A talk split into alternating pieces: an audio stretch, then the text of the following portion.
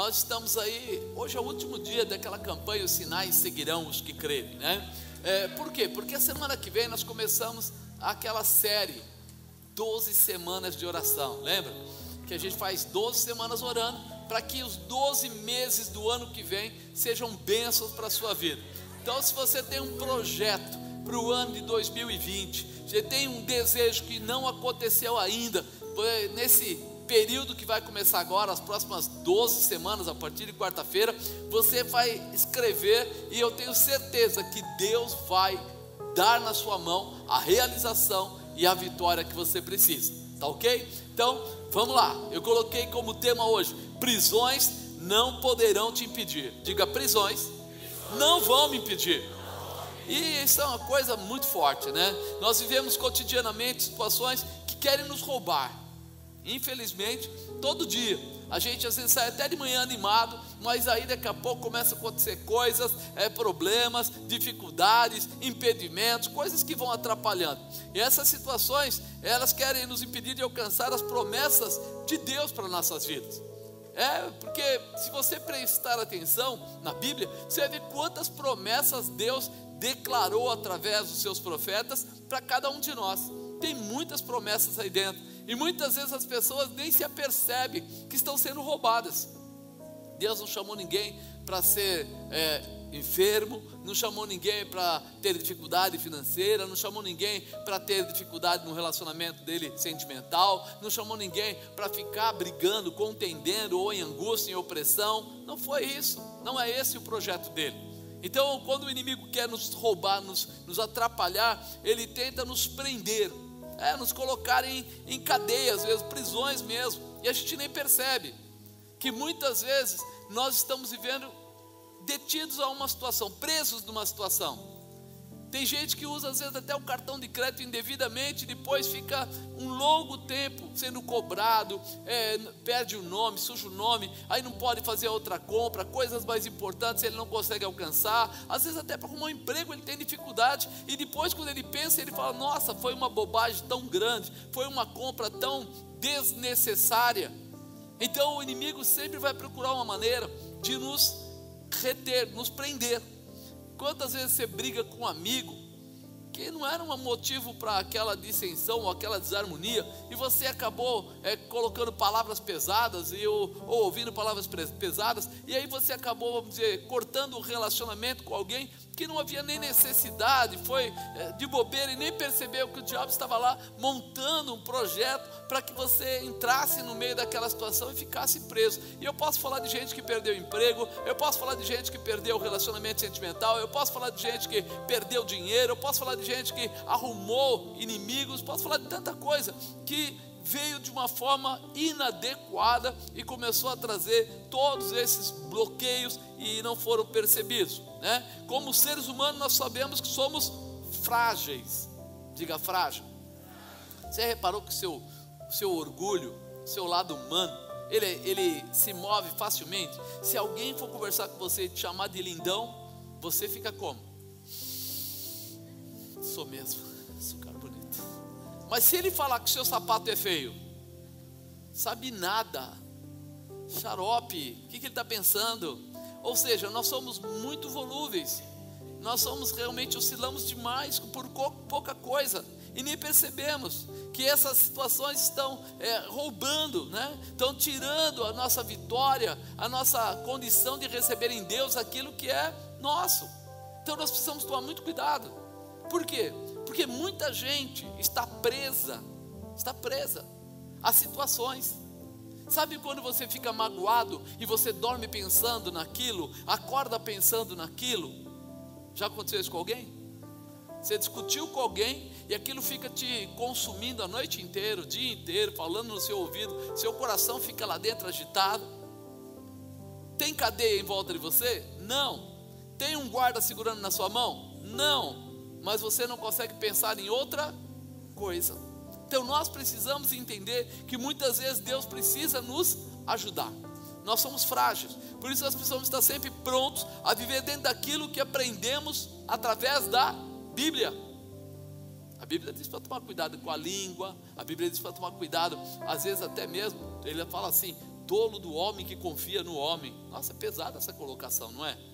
Mas por quê? Porque quando ele coloca grau de confiança, ele não está dizendo ser amigo, mas ele está dizendo colocar-se como fiador, é, acreditar que aquela pessoa pode não escorregar. Se você sabe que ela pode escorregar, por que, que você fica tão bravo quando ela escorrega? Você já sabe. Você vai andar no quintal, está lavando o quintal com, com sabão em pó lá, não sei o que, está hiper escorregadio. Você sabe que andar ali tem que ser devagar, mas você sai correndo e cai. Vai reclamar do sabão? Você sabia. É a mesma coisa o ser humano. Ele sabe que tem coisas que podem impedi-lo, atrapalhá-lo. Por isso a gente tem que tomar certos cuidados. Nós precisamos estar pronto a viver daquilo que a Bíblia nos ensina, né? Pois o Senhor, ele vela pela sua palavra. O que quer dizer velar? Ele guarda a palavra dele, ele se responsabiliza pela palavra dele. Por isso, quando eu vivo pela Bíblia, eu vivo pela palavra de Deus. E quem é responsável pela palavra de Deus? Ele mesmo. Se eu fiz aquilo que a palavra diz para mim fazer e alguma coisa der errada, ele vai entrar em ação. Ele vai achar uma maneira de te restabelecer ou de te reposicionar ou de te fortalecer para que você continue e vença aquela situação. Por isso a garantia da Bíblia é muito importante. É a palavra de Deus é a profecia viva para todos aqueles que acreditam. Alguém acredita na palavra? É isso aí. Então viva pela palavra, porque ela vai te ajudar. Ela tem essa força. A Bíblia diz que luz e trevas não se misturam. Né? Ela não se mistura, então quer dizer que é impossível viver ah, pelas coisas de Deus e querer viver pelas coisas do mundo. Eu vou sempre tropeçar, uma coisa e outra não é muito compatível, porque toda hora vai ter aqueles momentos de confronto, e aí eu vou me doer por isso quando alguma coisa sair errada, eu vou dizer que eu não tenho sorte. Eu vou dizer que a outra pessoa foi maldosa. Eu vou dizer que alguém foi mais esperto que eu. Já viram o jogo de loteria? Eu nem vou perguntar quanto jogo para não ter problema de ter a resposta, né? Vai que eu pergunto, metade levanta a mão e vou me assustar. Mas jogo de loteria é chamado de jogo do quê? De azar. Por que, que não é chamado jogo de sorte?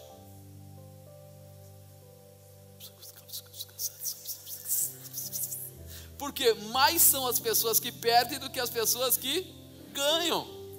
Por isso que é um jogo de azar e não um jogo de sorte. Porque para um ganhar, quantos perderam? Você entendeu? E às vezes todos perdem, ou seja, fica acumulado. Por isso que esse tipo de coisa não é previsto para nós. Por quê?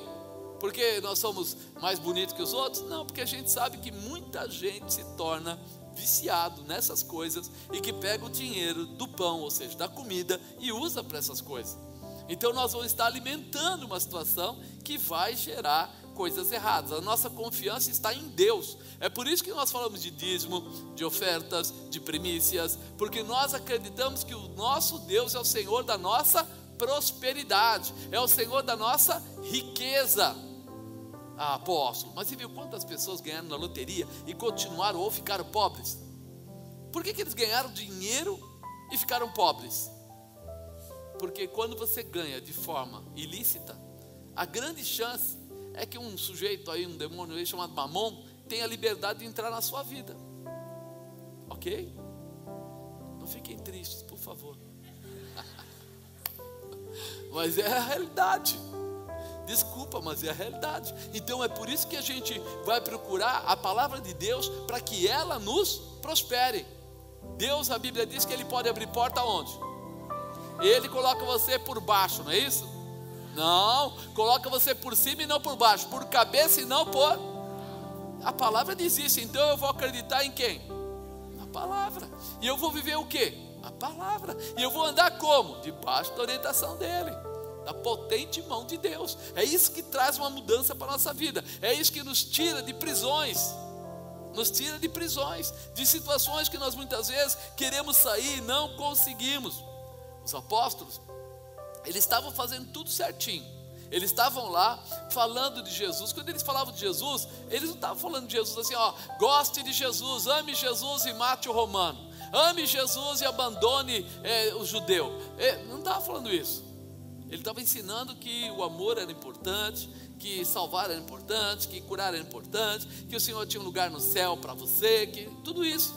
Só que de repente a gente percebe que no meio desse cumprimento do ID de Jesus, os judeus e os romanos estavam indignados com a palavra ministrada por eles, porque a palavra deles era a palavra de liberação, de libertação, de restauração, de prosperidade, de bênção, e eles estavam invocados com isso.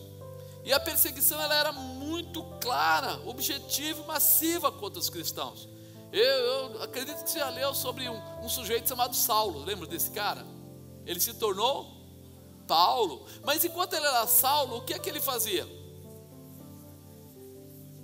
Matava cristãos, prendia cristãos, mas ele fazia isso por conta dele? Não, os fariseus davam a ele cartas e ordem para fazer isso. Mas peraí, os fariseus não eram os sacerdotes de Deus? Eram. Você percebe como o ser humano se perde quando ele para de olhar para a palavra de Deus e começa a olhar para os sentimentos próprios. Aqueles fariseus também estavam em cadeias, também estavam em cadeias porque eles também não enxergavam o que era liberdade, eles achavam que eles tinham que defender a, a religião deles à força, que eles tinham que matar todos aqueles que não, é, não fossem a favor da religião deles. Mas eles eram tão espertos que eles nunca pensaram em matar César, nem Herodes. Mas se eles gostavam de matar o, o cristão pequeno, que não era a favor do judaísmo, por que eles não matavam os grandes romanos? Porque eles sabiam que tinha uma espada e uma lança do outro lado tremenda. E aí você fala: peraí, mas você quer proteger a palavra ou não quer proteger a palavra? O que é que você quer fazer com a palavra? Então, pessoas, seres humanos, quando eles não prestam atenção na palavra, eles se tornam cativos, porque o mundo traz essa cativez, traz essa dependência da sabedoria humana, do poder humano, e isso traz o que? Um roubo tremendo da vida da gente. Deixa eu ler aqui uma palavra para você está no livro de Atos, no capítulo 12. E a gente vai falar de alguém aqui que você conhece bem e que foi preso. Olha, Atos 12, versículo 3, fala assim: E vendo que isso agradara aos judeus, continuou mandando prender também a Pedro. E é nos dias dos ázimos. E havendo-o prendido, encerrou-o na prisão entregando a quatro quaternos de soldados para que o guardassem, querendo apresentá-lo ao povo depois da Páscoa. Pedro, pois, era guardado na prisão, mas a igreja fazia contínua oração por ele a Deus. E quando Herodes estava para fazer comparecer, nesta mesma noite, estava Pedro dormindo entre dois soldados, ligado com duas cadeias, e os guardas diante da porta guardavam a prisão. Eis que sobreveio o anjo do Senhor, e resplandeceu uma luz da prisão, e tocando a Pedro na ilharga, o despertou, dizendo: Levanta-te depressa, e caíram-lhe das mãos as cadeias. E disse-lhe o anjo: Cinge-te e ata as tuas alparcas. E ele assim o fez. Disse-lhe mais: Lança as costas a tua capa e segue-me. E saindo o seguia, e não sabia que era real o que estava sendo feito pelo anjo, mas cuidava que via alguma visão. E quando passaram a primeira e segunda guarda, chegaram à porta de ferro que dá para a cidade, a qual se lhes abriu por si mesma. E tendo saído, percorreram uma rua, e logo o anjo se apartou dele. E Pedro, tornando a si, disse: Agora sei verdadeiramente que o Senhor enviou o seu anjo e me livrou da mão de Herodes e de tudo que o povo dos, povo dos judeus esperava. Esse Pedro é o apóstolo é aquele que andou com Jesus, que esteve com Jesus, mas agora Jesus já não estava mais presente e ele estava fazendo o que? Cumprindo a palavra, estava debaixo do id, estava realizando aquilo que foi determinado. E nós percebemos, eu coloquei como tema: prisões não poderão te impedir. Mas eu coloco aí um subtema. Para vencermos as prisões, nós vamos precisar ou precisaremos do quê? Então, para vencermos as prisões, nós precisamos de algumas coisas. Primeiro, vencer a intimidação. Olha, E vendo que isso agradara aos judeus, continuou mandando prender também a Pedro, e eram os dias dos ázimos. E havendo prendido, encerrou-o na prisão, entregando a quatro parternos soldados, para que o guardasse, querendo apresentá-lo ao povo depois da Páscoa. Ele estava lá pregando salvação ao povo, libertação ao povo, restauração ao povo, e de repente veio uma situação desse tipo. Então o inimigo tem por hábito é, é provocar os cristãos através da intimidação. Quantas vezes você vê gente que é crente, mas que quando vai trabalhar ele nem comenta o fato porque ele tem receio do que pode acontecer. Não, as pessoas que não gostam de crente, eles começam a retalhar, eles começam a falar, eles começam a desfazer, eles começam a brincar. Então eu vou fazer de conta que eu nem sou. Eu fico quietinho na minha. E esse é o, é o, grande trabalho do diabo, porque ele vem tentar colocar a intimidação para que as pessoas se encolham e a obra de Deus não aconteça. A primeira coisa que ele fez foi o que? Matou Tiago. Depois matou Tiago, prendeu Pedro. Por quê? Porque o povo se alegrava. O povo se alegrava, então eles quiseram falar: vamos alegrar o povo, vamos alegrar lá os judeus que moram nessa região. Nós já matamos um, agora a gente prende o outro, espera passar esse dia de festa, e amanhã já dá para pegar ele, botar ele no julgamento, levar ele lá para frente das pessoas e matar ele também. A visão era que todos passassem a ter terror de ser cristãos, que não seguissem a palavra que Jesus havia determinado. E, bem na verdade, o que Jesus ensinava era simplesmente o que já existia. Porque ele mesmo disse que não veio para abrogar a lei, para tirar a lei, mas veio para fazer cumprir. Ele não estava com a ideia de tirar a lei, mas ele estava com a ideia de mostrar que a lei estava ali para levar o povo para perto de Deus, a obedecer a Deus, mas que isso não precisava ser um julgo, podia ser amor. As pessoas não precisavam obedecer por obrigação, eles poderiam obedecer por amor, por gostar do que Deus era, do que Deus fazia e como Deus fazia que o amor de Deus era superior, surpreendente. Então a ideia de Cristo era essa: levá-los a entender essa manifestação, ao conhecimento do céu e até mesmo da vida eterna, trazendo o que? As profecias que estavam para os judeus, estavam lá é, em Isaías, que estavam em Miqueias, que estavam é, de repente em Ezequiel, que estavam lá colocadas, que ainda eram a palavra para os judeus, os profetas dos judeus mas que ia acontecer com certeza neste novo período, através da vinda de Jesus. Só que é difícil para eles entenderem isso, né? E quantos cristãos deixam de viver as promessas de Deus para as suas vidas por terem medo de retaliação do que vai acontecer? Quantas pessoas têm medo de dizimar, de ofertar, de vir à igreja, de separar um dia ou dois dias da semana para adorar a Deus? Para colocar Deus em primeiro lugar na sua vida, porque ele fica pensando o que vão falar, é, como vai ser. Tem pessoas que ficam preocupadas com a família. É. Tem pessoas que ficam assim, mas justo hoje, que é aniversário do gato, do cachorro, do coelho, se eu não for, alguém vai ficar muito chateado com essa situação. Ele não pensa assim. Eu sei quem eu sou, eu tenho intimidade com Deus e eu defini que eu vou servir ao Senhor, que eu vou seguir a Deus, que eu vou acompanhar a Deus. Porque quantas horas tem no dia? 24. Quantos dias tem na semana? 7. Quantos dias tem no mês? 30, 31, 28, não importa. O que quer dizer isso? Quer dizer que eu posso empurrar minhas coisas um pouquinho para lá, um pouquinho para cá, mas eu, se eu sou crente de verdade, eu deveria priorizar quem? Deus. Aí o pessoal coloca assim: não, eu priorizo Deus. Irmão, se ele não prioriza um símbolo de Deus que está na terra, para abençoar a vida dele, ele vai dizer para mim e para você que ele vai priorizar Deus que está no céu, que é Espírito? Não vai, irmão. É gente que fantasia, mas não realiza. Então, quando nós olhamos para isso, a gente percebe que o diabo começa com a intimidação. Eu lembro quando me converti. Logo que eu me converti, a primeira coisa que a família colocou, os mais próximos começaram a cobrar foi isso. Agora você vai abandonar sua família para viver no meio daquele povinho da igreja. E a pessoa fala assim mesmo. Segunda coisa, aniversário das crianças. Eu fazia num buffet e de repente chegou lá e eu pedi para a moça: Olha, eu não quero que tenha bebida alcoólica tal. O quê? Agora vai começar a lei seca. Agora virou crente babaca. Agora não sei o que. Agora não sei o que lá. É, é normal. Chama-se intimidação. O diabo pode usar quem ele quiser, irmão. Pode usar. Você usou Lúcifer lá, que era um anjo de luz. Por que, que não pode usar o teu primo, teu tio, teu irmão, teu pai? Por que ele não pode usar? Veja, onde houver uma possibilidade, ele vai trabalhar. Mas quem é que tem que saber qual é a palavra de Deus e que tem que vencer a intimidação? Quem é? Sou eu. Sou eu. É engraçado porque tem coisas que servem para o mundo, mas não servem para a gente. A gente, como crente, eu falo. Chego numa empresa.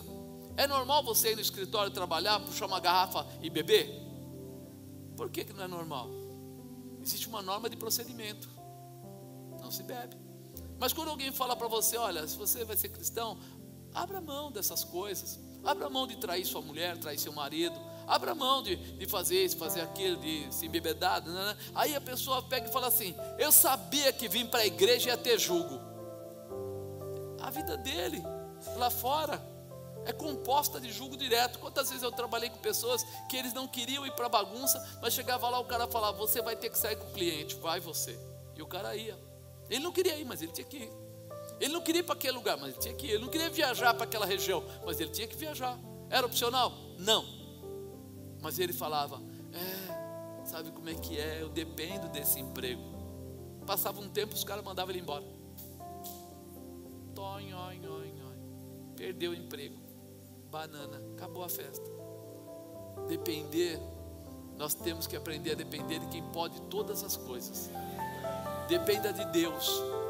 Porque, como nós dissemos, Ele abre porta onde não tem porta. Eu preciso entender isso. Por isso, cuidado com a intimidação. Por quê? Porque ela vai roubar de você. Se você prestar atenção na Bíblia, todos os grandes homens de Deus, todos, passaram por provocações.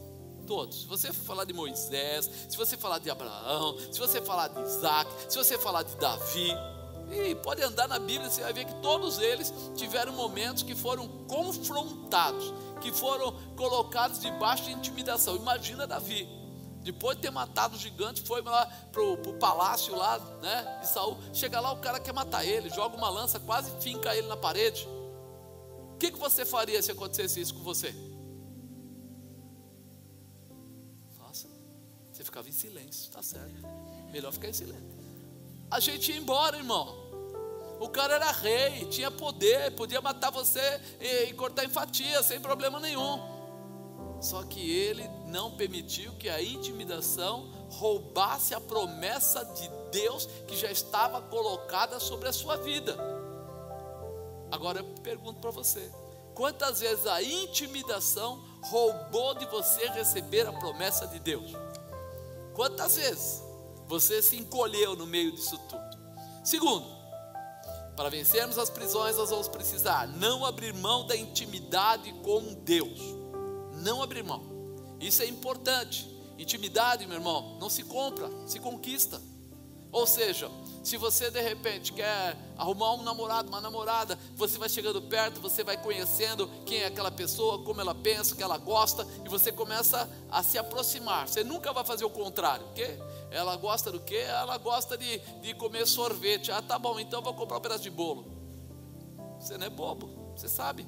Você vai procurar uma intimidade. Então você vai começar a entrar nas coisas que alegram o seu coração, mas também alegram o coração da pessoa.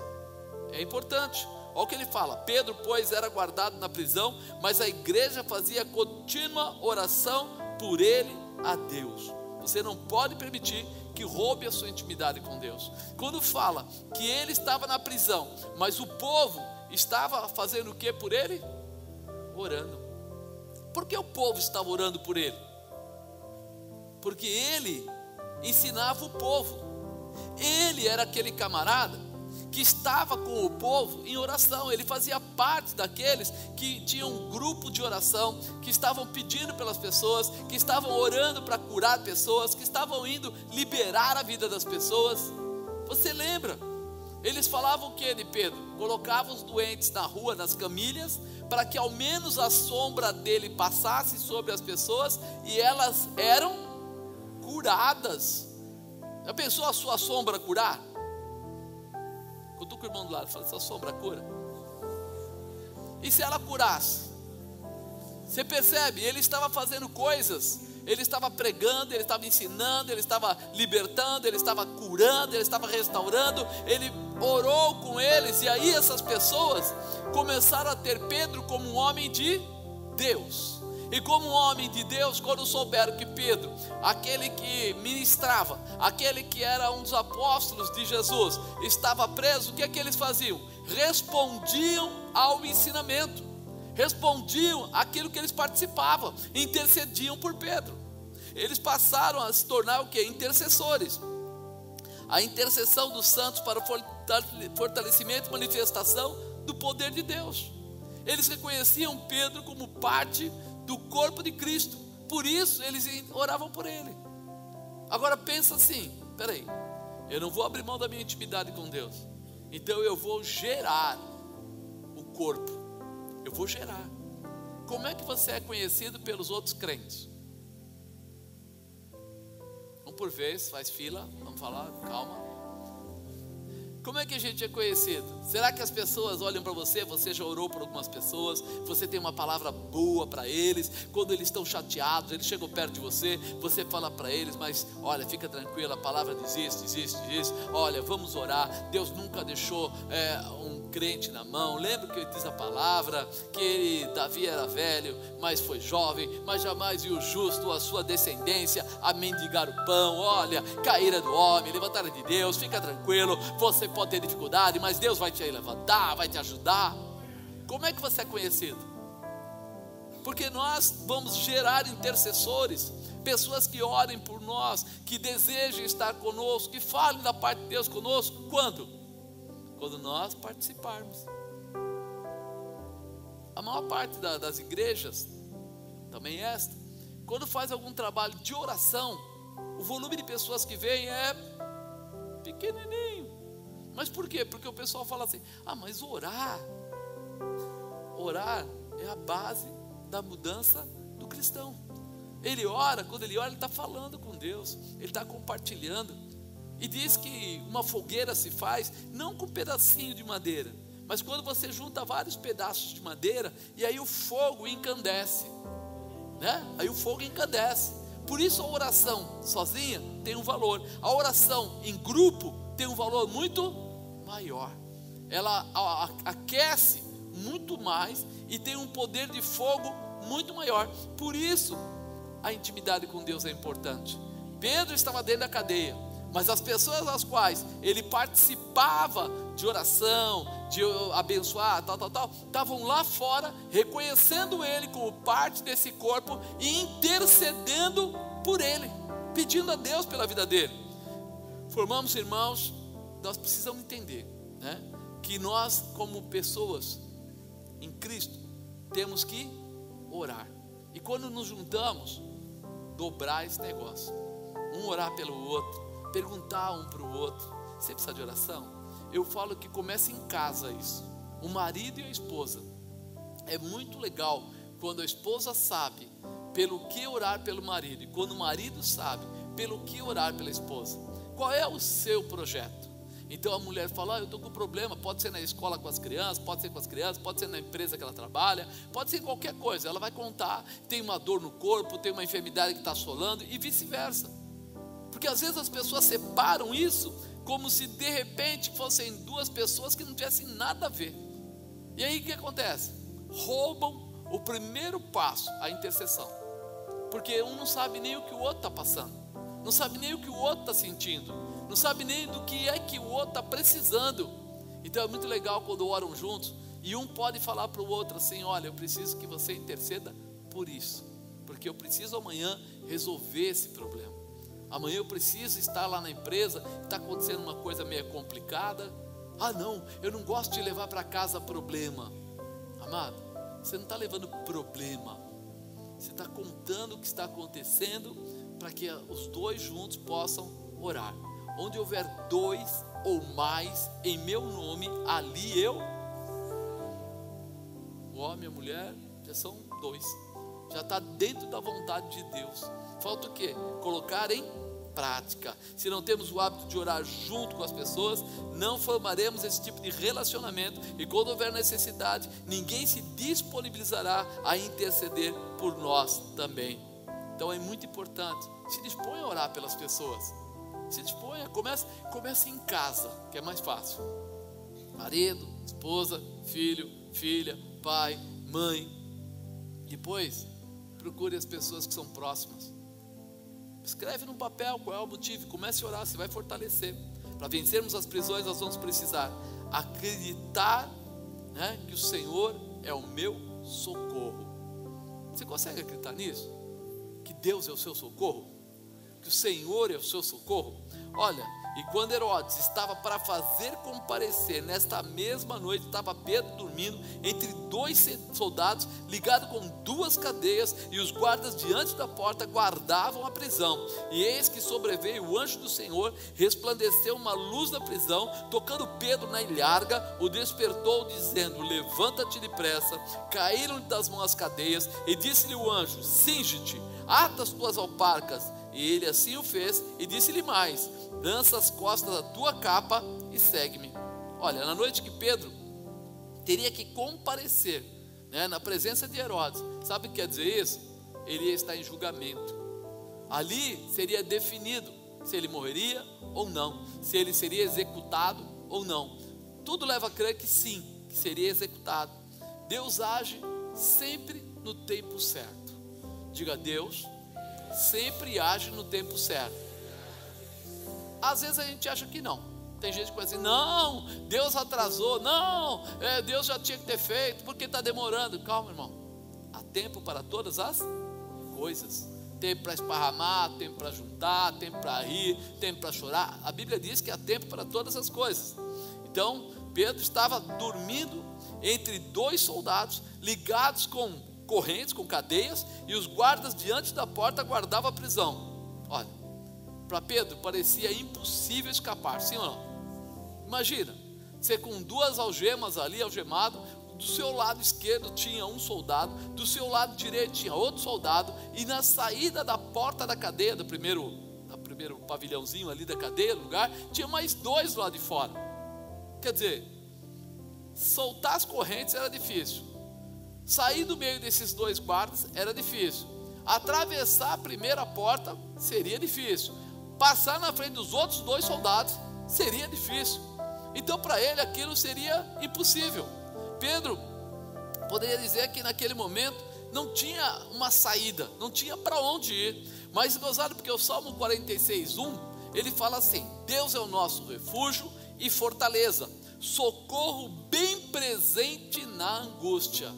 Repete comigo: Deus é o nosso refúgio e fortaleza, socorro bem presente na angústia. Quando você toma isso como uma palavra para o seu coração, você sabe que Ele está à disposição para te ajudar no momento da aflição. Apóstolo, mas eu não vou passar aflição? Vai. Pedro estava com um soldado do lado, um soldado do outro, dois lá fora, algema. Imagina se ele não estava em aflição. O que, que você acha? Estava ou não estava? Estava. Ele foi preso? Foi. Quer dizer que a aflição já participava com ele, mas não quer dizer que a aflição dominava ele, que é diferente. Quando você é dominado pela aflição, você entra em desespero, você toma atitudes que é, atrapalham tudo, às vezes te colocam em situações mais difíceis ainda, mas ele estava lá esperando. E olha o que ele fala no versículo 7: E eis que sobreveio o anjo do Senhor, e resplandeceu uma luz na prisão, e tocando a Pedro na ilharga, despertou, dizendo: Levanta-te depressa, e caíram das mãos as cadeias. Veio um anjo dentro da cadeia, tocou nele.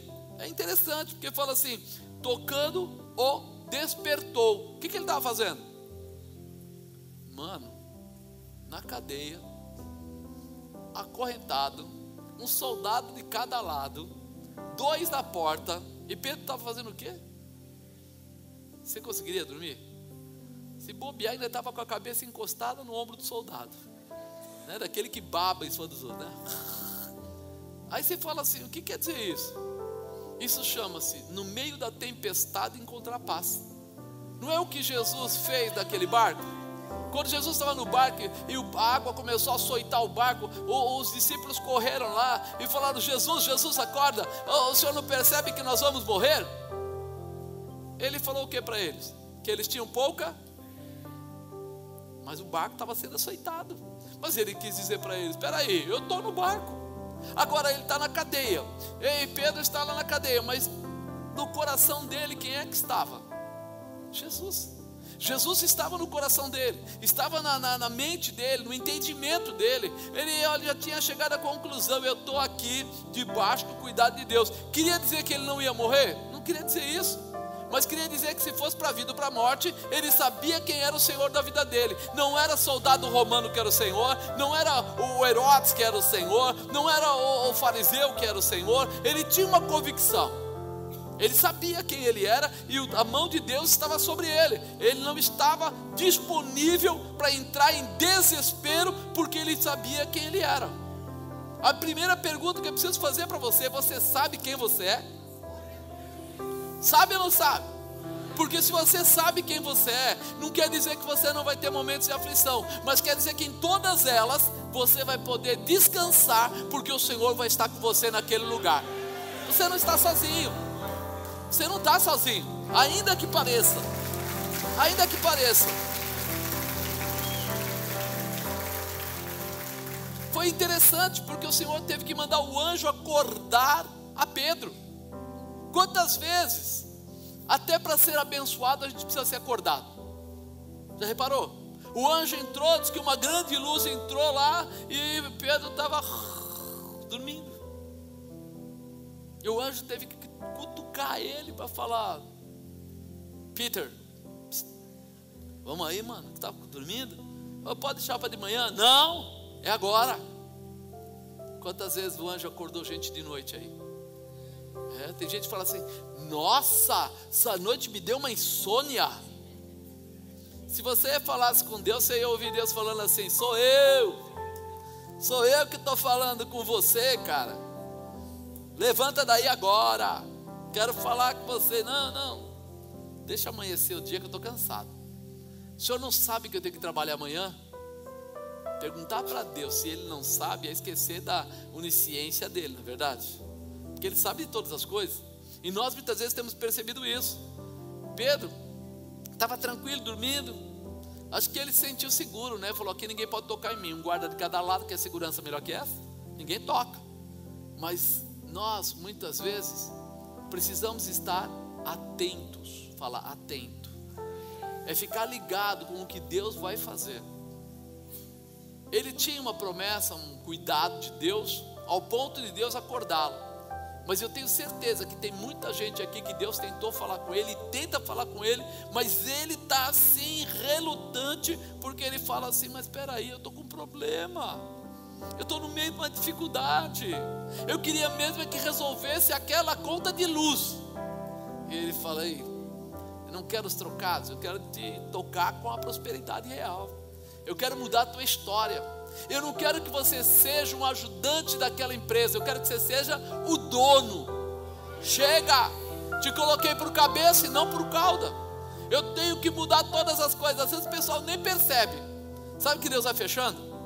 Deus empurra um, Deus tira o outro e fala para você: ei, pega logo, levanta, acorda, põe a capa nas costas, vamos embora. Chegou a hora da mudança, chegou a hora da realização. Aí você fala assim: calma, não é assim. Eu já estou nesse negócio há 20 anos desse jeito, deixa a coisa acontecer. Ele fala: pô, você não está vendo que já aconteceu muita coisa, muita coisa já mudou, muita coisa já se estabeleceu e você continua achando que vai ficar do mesmo jeito. Sabe aquela pessoa que ora todo dia? Senhor, quando for da sua vontade, o Senhor me fala. Então, Deus, eu estou aqui, eu estou tristinho, Deus. Eu também, ó, eu vou contar os problemas da, da minha mulher, eu vou contar os problemas do meu vizinho, eu vou contar disso, e Deus fala assim: oh, cala a boca um pouco, deixa eu falar contigo. Eu estou querendo mudar a tua vida. Eu não estou querendo mudar a vida do guarda lá do prédio, eu não estou querendo mudar a vida do, do dono da padaria, eu estou querendo mudar a sua vida, dá licença, me ouve, estou falando com você. E aí ele fala assim: Nossa, eu pedi tanto para Deus falar comigo, Deus já falou de 500 formas diferentes. Qualquer dia vai pegar ele, levantar e sapecar. Botar fogo nesse sujeito aqui, porque não tem jeito. Nós precisamos abrir o nosso entendimento. Se Deus está cutucando, se Deus está falando, se Deus está direcionando, e você não estiver atento, tudo vai passar e você não vai alcançar o objetivo. Puxa vida, Deus podia falar. Já foi 15 profetas falou. Mas ele fala assim: Mas Deus não podia falar, ele está esperando que Deus desça do céu. Ei, sou eu Deus que vim falar. Irmão, para. Olha, lê Bíblia. Segue os caminhos que a Bíblia define. Saiba que o Senhor abre a porta, mas é você que tem que passar por ela. Saiba que Ele definiu a tua prosperidade, a tua realização, mas Ele não vai atuar nos covardes, Ele vai atuar naqueles que têm autoridade, determinação para seguir. Isso precisa. Pedro só foi preso porque no meio dessa tempestade ele continuava pregando o Evangelho. Todo mundo falando, para, para, para, e ele continuando pregando o Evangelho. Coragem, determinação, autoridade. Deus está querendo mover você.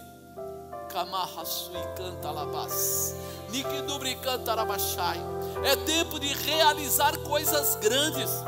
É tempo de pegar o projeto, tirar da gaveta, colocar em cima da mesa e dizer: Ó, esse é o meu projeto. Esse é o meu projeto. E Deus vai sinalizar para você que o seu projeto está dentro do tempo devido, e não é pelo que os outros falam lá fora, é você que está falando com Deus, e é Deus que está respondendo para você.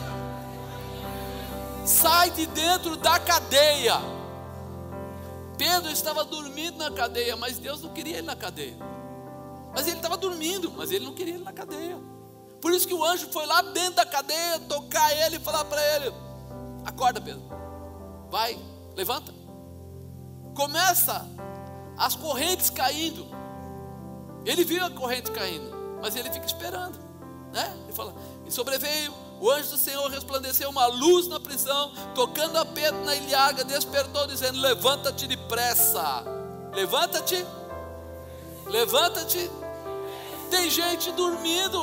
Ei, é para levantar depressa é para ouvir a voz de Deus, tomar uma posição, é para acreditar no que Deus preparou. Ele quer mudar a tua casa, Ele quer mudar o teu negócio, Ele quer mudar a tua empresa, mas só tem um jeito. Se você se apressar em olhar e entender o movimento de Deus, se você continuar voltando para casa, ó dia, ó mês, ó ano, sei lá, a corrente caiu por engano, vou pôr de volta. Caiu. O, o, os soldados nem perceberam, vou pôr logo antes que o soldado veja. Não, não, caiu porque Deus quer que caia mesmo. Deus quer liberar a tua vida. Amado, dentro da cadeia a corrente caiu, mas ainda era cadeia, ainda tinha dois soldados, ainda tinha o primeiro portão e mais dois soldados lá de fora, mas era cadeia, mas a corrente caiu. Será que a gente entende isso? Deus dá sinais.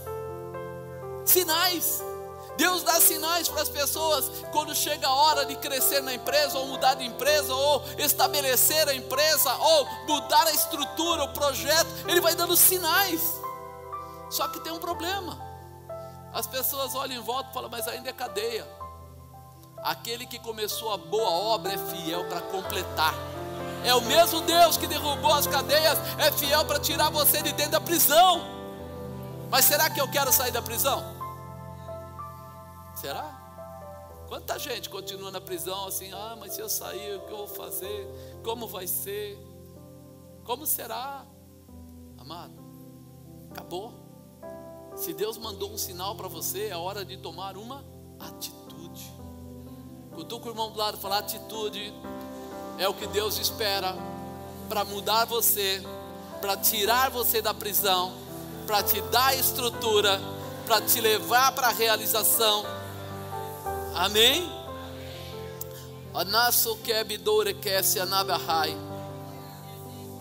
Deus está mudando vida de empresário aqui. É. Sabe, eu via correntes caírem e você preocupado, mas tem um contexto. E Deus falando assim: Ei, sou eu o Senhor do contexto. Eu libero, eu anulo, eu tiro o poder de quem tinha poder para você crescer. Eu dou a você autoridade para passar adiante, te coloco como cabeça, te dou sabedoria, te faço diferente no meio e te coloco reconhecimento no lugar que você vai andar. Você já é conhecido, mas agora será reconhecido. Quer dizer, quando alguém já protocola lá e diz, ei, é ele. Mas você vai dizer, mas eu não posso. E Deus está dizendo: Mas eu posso, eu coloco na sua mão e te dou essa graça, e levanto você como autoridade, e libero os teus caminhos, porque grandes coisas Deus vai fazer, e você vai ver, porque em 21 dias um sinal vai vir até você de uma forma que você não espera, e você vai saber que prosperidade é algo que Deus faz quando Ele quer. Prepara o teu coração, porque essa mudança está aí.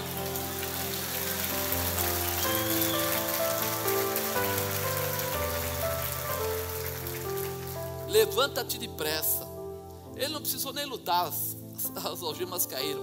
Oito, disse-lhe o anjo: cinge-te, ata as tuas alparcas. E ele fez assim, ele assim o fez. Disse-lhe mais: lança as costas a tua capa e segue-me. Irmão, o anjo falou assim: pega tudo que é seu. Não falou para ele assim: nós estamos fugindo. Quem foge, foge como? correndo, larga tudo, deixa. Que isso, vai querer levar agora? Oh, vai querer pegar o chaveirinho? Não, deixa o chaveirinho lá. Vai querer pegar agora? Ele falou: pega também a capa, pega também, né? Aí as alparcas. Imagina, ele estava muito louco para sair correndo. Então, vai correr? Não vai correr, não. Você não vai nunca mais voltar para a prisão. Nunca mais você vai entrar nesse lugar. Por isso, leva tudo que é seu, porque eu estou contigo. Deus está mandando dizer isso para você. Quando Ele liberta, verdadeiramente você é livre.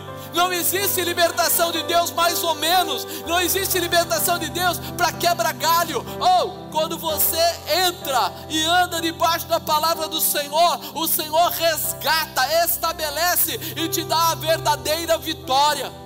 Por isso o anjo falou para ele: pega tudo, Põe o sapato, porque você vai ter a condição de andar muito tempo na terra. Eu vou te dar a condição não de correr, fugir. Não, não, não, não. Você vai andar. Sabe o que Deus está falando? Vai dar domínio para você sobre aquele lugar que você anda. Ah, meu irmão, quando você andar, o pessoal vai saber quem é você no meio da jornada, no meio da caminhada. Por isso que ele falou: põe as alparcas, né? Singe-te se arruma, né? Ele fala, lança nas costas da tua capa. O que, que ele está falando? Quando fala de capa, fala de autoridade. Ele fala, pega a autoridade que você tem e vem, porque nós vamos arregaçar. Vamos embora porque tem muita coisa para fazer, tem muita coisa para realizar. Oh, eu posso, mas o senhor não sabe o que eu já passei. Irmão, esquece, a prisão não vai, vai fazer mais parte da sua vida. Agora Deus vai te liberar para ser cabeça, para estar por cima. Você vai pegar toda a tua capa de autoridade, de conhecimento, de preparo, de estabelecimento e vai sair pela porta da frente. É. Não é escondido nem agachado, não é devendo nem perdido, não é de qualquer maneira, é pela porta da frente, saindo com autoridade. Mandou Pedro pegar tudo, não vai voltar mais para cá não. O socorro de Deus é perfeito. O anjo se disponibilizou a proteger e guiar Pedro pelo caminho da sua saída. Olha, o anjo falou: Não, nós vamos sair por aqui, ó. Você vai sair no meio dos dois guardas, vai passar no meio dos outros dois, vai vencer essa porta aí. Nós estamos muitas vezes preocupados. Tem porta para passar. Eu não sei Normalmente porta tem tranca, tem chave, tem cadeado, tem coisas que seguram. Mas o Senhor é o Todo-Poderoso, o Eterno, aquele que realiza, aquele que faz qualquer coisa. Ele era, ele é, sempre será. O que, que é para ele uma porta? O que, que é para ele quatro soldados? O que, que é para ele de repente derrubar uma, uma algema? Ai, apóstolo, olhando pela Bíblia não é nada. Então o que, que é ele te colocar como dono daquele negócio? O que, que é Ele te dar vitória no meio das pessoas? O que, que é Ele te promover onde você não acreditava? O que, que é Ele fazer você ter recurso ou condição de comprar o imóvel que você desejava? O que, que é Ele curar aquela enfermidade que o médico disse que não podia curar? O que, que é Ele colocar dentro do seu coração uma paz a qual nada mais vai roubar, nada mais vai atrapalhar, nada mais vai impedir? Para Ele não é nada. Eu só preciso me posicionar. Chega, não dá para ficar mais encostado. Não dá mais para ficar indo lá para saber se aquele acha, aquele outro acha, aquele outro acha. Agora Deus já achou o que tinha que achar, já deu a você a condição de sair pela porta.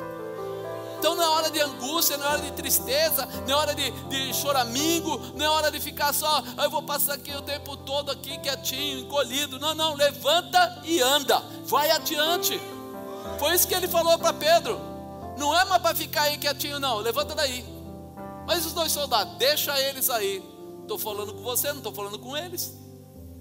Tem gente que só olha para os problemas, só olha para as dificuldades. Da onde te virá o socorro? A Bíblia diz que meu socorro vem do Senhor do céu, vem de Deus. Então não olhe para o da esquerda nem para o da direita, não olha para a corrente nem para o portão, mas olha para Deus, porque Ele é o Senhor da tua vida. Olha para Ele, porque se Ele diz que abre porta, Ele abre porta. Se Ele diz que vai com você, Ele vai com você. Ele é tão fiel que Ele coloca o anjo para andar do lado de Pedro. Pedro não foi sozinho. Pedro, eu vou ficar aqui tentando enganar eles, você corre, tá? Eu faço barulho para cá, você corre para lá. Não, não, não, não. O anjo veio para levar Pedro até lá fora. Ele veio para fazer o que tinha que ser feito. Para vencermos as prisões, precisaremos, quatro, acreditar no cuidado do Senhor. Com o irmão fala, você acredita no cuidado de Deus para a tua vida? Fala para ele, você lembra de onde você veio? Você lembra como era a sua vida? Então escreve bem, porque você vai ver o que vai acontecer daqui para frente. Escreve bem. É, você não vai ficar parado esperando acontecer mais não. Você vai sair do lugar, você vai se estabelecer. O nome do Senhor vai ser glorificado na tua vida. Todos vão reconhecer. E saindo seguia, e não sabia que era real o que estava sendo feito pelo anjo, mas cuidava que via alguma visão. Olha, Pedro acreditou de tal maneira que ele saiu pela fé.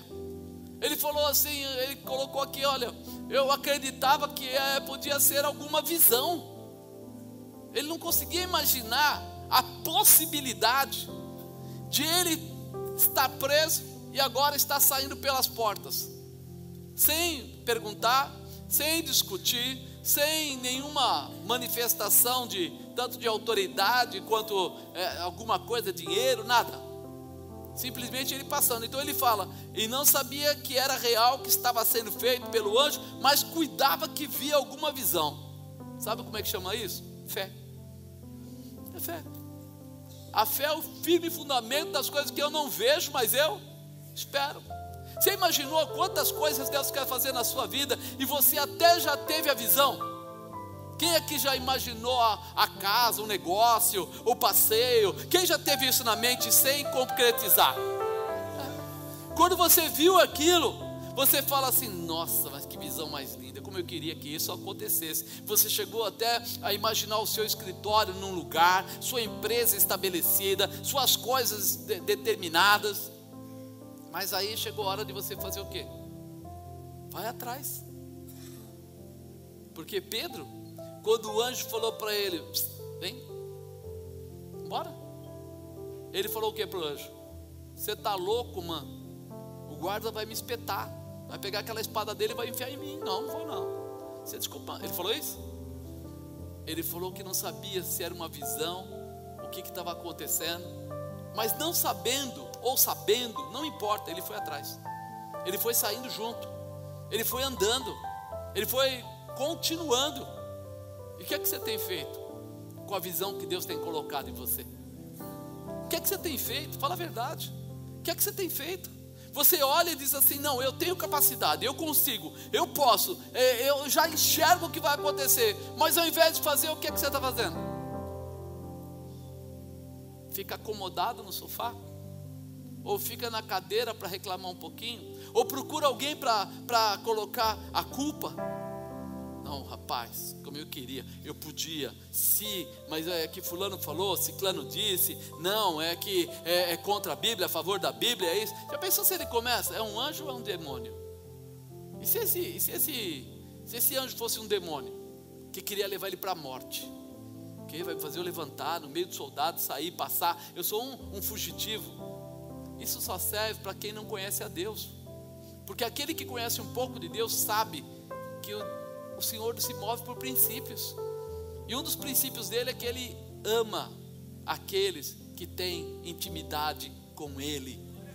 É. Não que fala que tem, mas que tem, que vive, que deseja. E você pensa que intimidade é um negócio que é difícil? Não.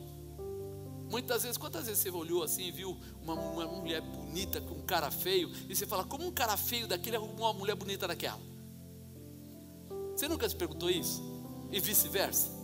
Como uma mulher feia arruma um cara bonitão daquele. Aí você fala: o que quer dizer isso? Amor não enxerga com os olhos, enxerga com o coração. Coração tem olhos, tem sentimento. Quando nós entendemos isso, nós vemos porque Deus olhou para Paulo e gostou tanto de Paulo. Porque Paulo estava matando cristão. Era para ele gostar de Paulo? Fala a verdade. Não não podia gostar de um cara que está matando cristão. Mas ele não olhou para Paulo por aquela espada. Ele olhou e enxergou dentro de Paulo alguém que amava tanto as coisas de Deus que tinha coragem de entrar numa dividida dessa, de ir atrás de pessoas, prender pessoas, pegar pessoas que estavam falando algo que ele julgava que era contra a vontade de Deus. É, a Bíblia diz: onde abundou o pecado, super, super, super abundou a graça. Quer dizer o quê? Que o Senhor está olhando para o seu coração e vendo com que amor você olha para Ele, com que vontade você faz as coisas para Ele.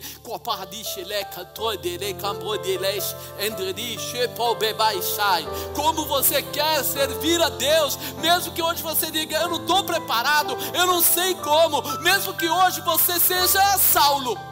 Ele olha para você e vê dignidade em você, ele vê honra no seu comportamento, e ele diz assim: vai ser meu. Esse vai ser meu, esse eu vou trabalhar, esse eu vou tirar da cadeia, esse eu vou quebrar os grilhões, esse eu vou atravessar o primeiro portão, o segundo portão, vou levar ele lá fora e vou dar a ele a minha dignidade, a minha honra, a minha prosperidade, eu vou dar para ele o meu melhor. Você vai ver o que Deus pode fazer, como Deus pode fazer. Parecia um sonho, foi algo tão impossível. Mas ele foi. Para vencermos as prisões, quinto e último, confiar, né? Que o Senhor vai com você até o fim. Diga, eu confio. Que Deus vai comigo até o fim. Se você acha que você é fiel, Ele é muito mais fiel. Porque a Bíblia diz isso. A Bíblia diz que ainda que nós sejamos infiéis, Ele permanece fiel. Ele não muda. As pessoas às vezes usam esse versículo de forma errada. Ele não permanece fiel àquela pessoa que tem maldade no coração. Ele, ele permanece fiel àquela pessoa que deseja, luta, tenta, mesmo que seja frágil. Entendeu? Ele não vai ficar, olha, eu prometi para aquele bandido que ele ia ser é, próspero e abençoado, então mesmo ele sendo bandido, eu vou dar prosperidade para ele. Não, não, não é isso. Ele está olhando para ver a vontade daquela pessoa acertar. E ele vai levantar aquela pessoa. E ele vai ajudar aquela pessoa. E ele vai liberar aquela pessoa. Mesmo que você não entenda, mesmo que você julgue, mesmo que você compare, o amor dele, a misericórdia dele dura para sempre ele olha no íntimo, ele vai buscar aquela pessoa. Então, confiar é algo que precisa estar dentro de nós. Versículo 10: E quando passaram a primeira e a segunda guarda, chegaram à porta de ferro que dá para a cidade, a qual se abriu a si mesma.